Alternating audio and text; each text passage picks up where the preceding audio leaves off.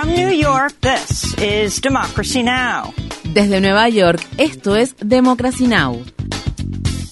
Democracy Now! es un noticiero internacional de radio y televisión que se transmite desde Estados Unidos a través de Internet en democracynow.org.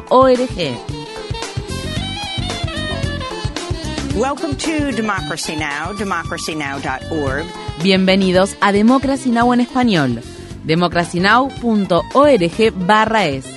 El informativo de Guerra y Paz con Amy Goodman.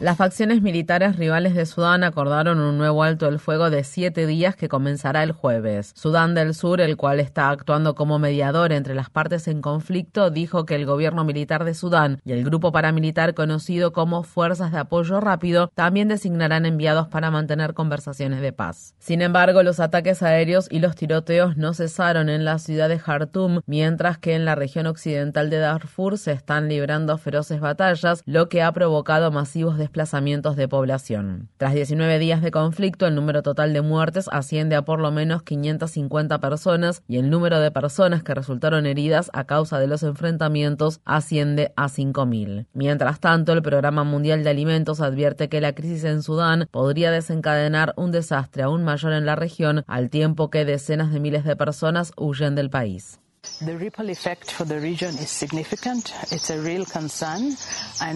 El efecto dominó que podría generarse en la región es significativo. Es una preocupación real y solo necesitamos encontrar la paz.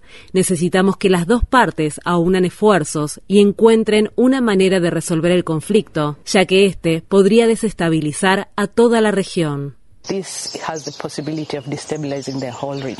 El presidente Joe Biden ordenó el despliegue de 1.500 soldados del ejército y la marina estadounidenses en la frontera sur del país durante 90 días, al tiempo que Estados Unidos se prepara para poner fin la próxima semana a la política migratoria basada en el título 42 del Código de Regulaciones Federales que se puso en marcha durante la presidencia de Trump. Durante los últimos tres años, la medida se ha utilizado para expulsar de manera rápida a más de 2,7 millones de migrantes sin el debido proceso en la frontera sur del país. Actualmente hay 2.500 soldados de la Guardia Nacional en la frontera entre Estados Unidos y México como parte de las medidas enérgicas adoptadas de manera rutinaria por el gobierno de Biden para controlar el ingreso de solicitantes de asilo. Asimismo, funcionarios de Biden llegaron el martes a un acuerdo con el presidente mexicano Andrés Manuel López Obrador, mediante el cual Estados Unidos puede seguir deportando a México a los inmigrantes no mexicanos a través de la frontera sur del país. La última medida promovida por Biden fue ampliamente condenada por los activistas en defensa de los derechos de los inmigrantes, quienes han repudiado la aplicación por parte del presidente estadounidense de prohibiciones de asilo y políticas anti-inmigrantes similares a las de Trump. En noticias relacionadas, el alcalde de la ciudad de Nueva York afirma que el gobernador republicano de Texas, Greg Abbott, reanudó el envío de autobuses con solicitantes de asilo. Han pasado meses desde la última vez que la ciudad de Nueva York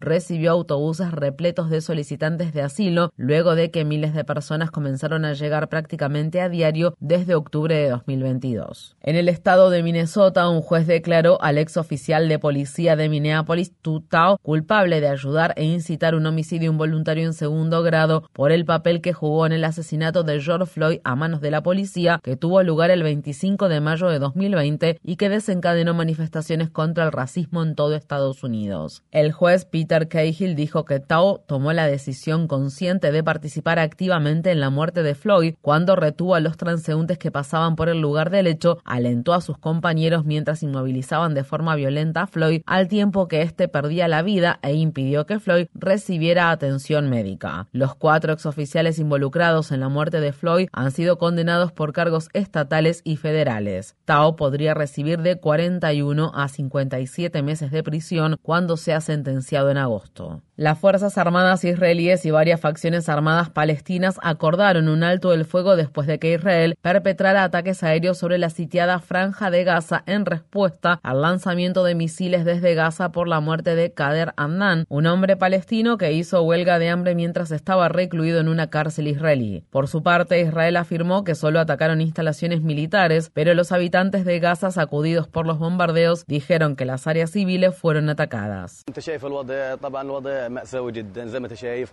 Como pueden ver, la situación es muy grave. Hay ataques aéreos y la gente está asustada. Somos propietarios de tiendas y todas las tiendas están cerradas. Todo el país está cerrado. Normalmente cierro a la medianoche, pero hoy cerramos nuestras tiendas alrededor de las nueve u ocho por la tensión que se vive en el país.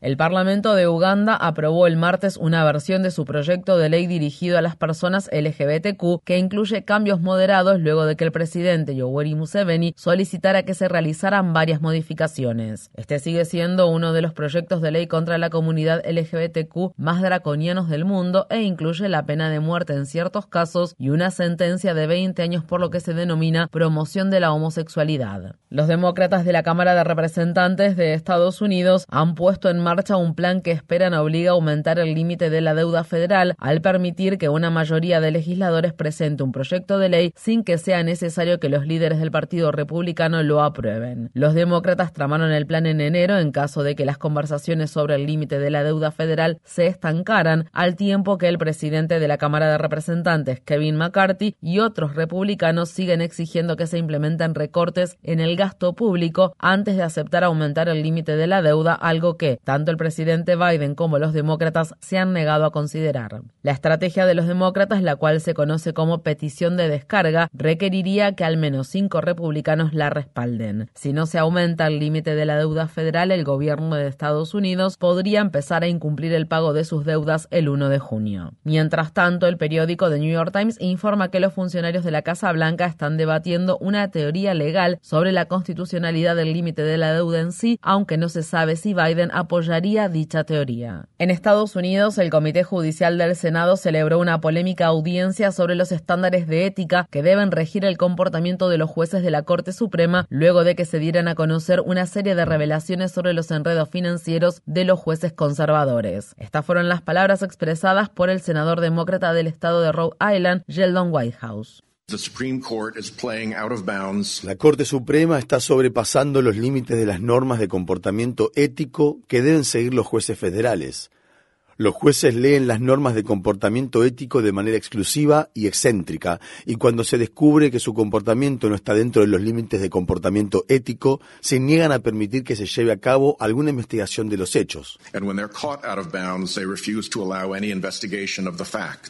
El senador republicano senior Lindsey Graham acusó a los demócratas de indignación selectiva y de llevar a cabo una persecución contra la Corte por el hecho de que su mayoría cualificada está compuesta por jueces Luego de que el presidente de la Corte Suprema, John Roberts, rechazara la semana pasada la solicitud del presidente del comité, Dick Darwin, para testificar en la audiencia sobre el comportamiento ético de los jueces, ninguno de los jueces se presentó a la audiencia. Para más información sobre la audiencia, visite nuestro sitio web democracynow.org/es. Un panel de derechos humanos de la ONU está instando a Estados Unidos a liberar de inmediato al prisionero de la bahía de Guantánamo, Abu Zubaydah, advirtiendo que la detención sistemática de personas en la prisión militar estadounidense puede constituir un crimen de lesa humanidad. El grupo de trabajo sobre la detención arbitraria de la ONU publicó el viernes sus hallazgos tras llevar adelante una revisión de varios casos de detención arbitraria que tuvieron lugar en los últimos 15 años en Guantánamo. El informe del panel también condenó a Afganistán, Tailandia, Polonia, Marruecos y Lituania, donde Zubaida estuvo recluido en varios centros de detención clandestinos de la CIA antes de ser trasladado a Guantánamo por ser conjuntamente responsables de la tortura y el trato cruel, inhumano y degradante que sufrió el señor Zubaida. Zubaida, quien fue detenido por primera vez en 2002 en Pakistán y ha estado recluido en Guantánamo sin cargos desde 2006, fue torturado mediante la técnica de ahogamiento más de 80 veces por la CIA. Las autoridades del estado de Texas arrestaron al sospechoso del tiroteo masivo que tuvo lugar la semana pasada en la ciudad de Cleveland en el que murieron cinco personas, incluido un niño de nueve años. Francisco Oropesa está acusado de disparar a sus vecinos luego de que estos le pidieran que dejara de disparar su rifle porque el ruido no dejaba dormir a su bebé de un mes. Mientras tanto, un estudiante de 14 años abrió fuego en su escuela de la ciudad capital de Serbia, Belgrado, y le ocasionó la muerte a ocho menores y un guardia de seguridad. Este tipo de tiroteo masivo es poco habitual en el país balcánico. En noticias electorales, la Corte Suprema del Estado de Carolina del Norte desestimó un fallo que rechazaba la manipulación partidista en la delimitación de los distritos electorales. La Corte, que desde hace poco está controlada por los republicanos, también revocó un fallo suyo previo que había anulado la ley de identificación de votantes de Carolina del Norte por estar sujeta a motivos raciales. La ley requiere que los votantes muestren una identificación con foto en los centros de votación.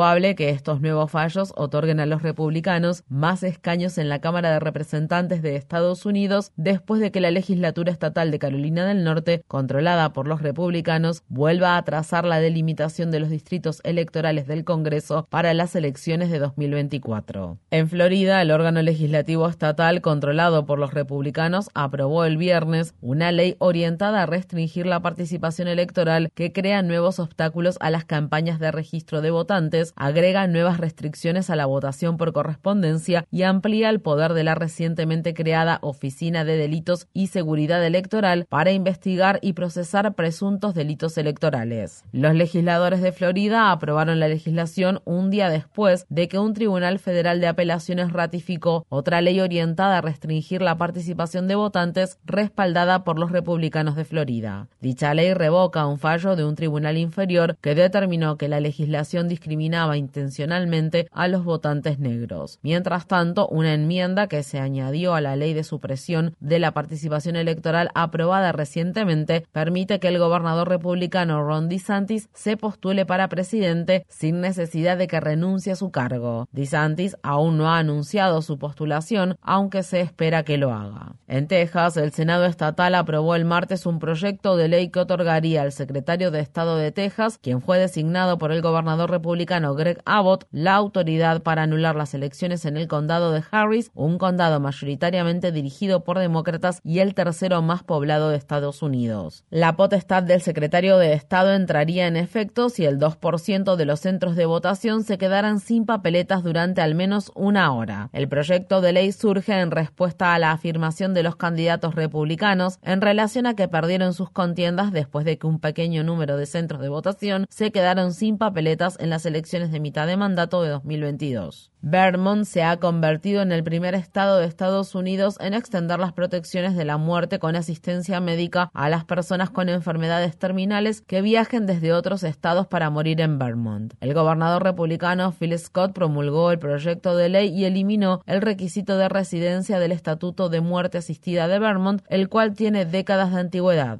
En Nueva York, los activistas en defensa de los derechos de los inquilinos paralizaron una reunión pública en la que se discutían los aumentos de alquileres de un millón de apartamentos con alquiler estabilizado. Los activistas se manifestaron antes de la reunión y luego se subieron al escenario donde estaban sentados los miembros de la Junta Reguladora de Alquileres para advertir sobre la grave situación que enfrentan muchos inquilinos de Nueva York. Las organizaciones de defensa de los derechos de los inquilinos piden que el precio de los alquileres se congele o reduzca y argumentan que el costo de la vivienda, al igual que otros costos de vida, ya están asfixiando a los neoyorquinos y que cualquier nuevo aumento podría dejar a personas sin hogar o provocar otras situaciones críticas. Varios concejales hablaron en nombre de sus votantes. Estas fueron las palabras expresadas por Chi Ose, un concejal que representa a los barrios de Bedford Stuyvesant y North Crown Heights del distrito de Brooklyn. El alquiler que paga Yamaya supera el 50% de sus ingresos. El alquiler que debe pagar Yamaya es tan alto que en este momento ellos no pueden comer. Dependen de los programas de alimentos para tener acceso a la comida. Si su alquiler aumentara incluso un dólar, tendrían menos para comer. Es una vergüenza. En una votación preliminar que se llevó a cabo en la audiencia del martes, se aprobó elevar el aumento de los alquileres para las viviendas de alquiler estabilizado del 2% al 7%. En otras noticias sobre Nueva York, los programas de medianoche cancelaron sus emisiones y en su lugar transmitieron programas repetidos debido al inicio de la huelga en el sector al tiempo que la primera línea de piquete de los huelguistas del sindicato de guionistas Writers Guild of America se formó este martes frente a las oficinas de Pico Peacock, el servicio de emisión en Internet de la compañía NBC Universal. Democracy Now! habló con algunos de los escritores en huelga. Estas corporaciones están ganando miles de millones de dólares con nuestro trabajo y tenemos miembros que ni siquiera pueden pagar un seguro de atención médica porque ganan menos de 30 mil al año. Así que todo lo que pedimos es un salario justo para que todos podamos tener dinero para comer.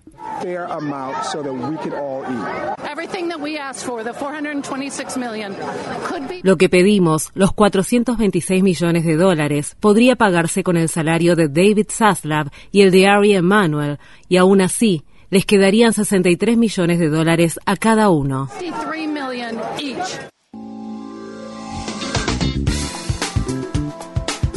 Infórmate bien. Visita nuestra página web democracynow.org/es. Síguenos por las redes sociales de Facebook, Twitter, YouTube y SoundCloud por Democracy Now! es.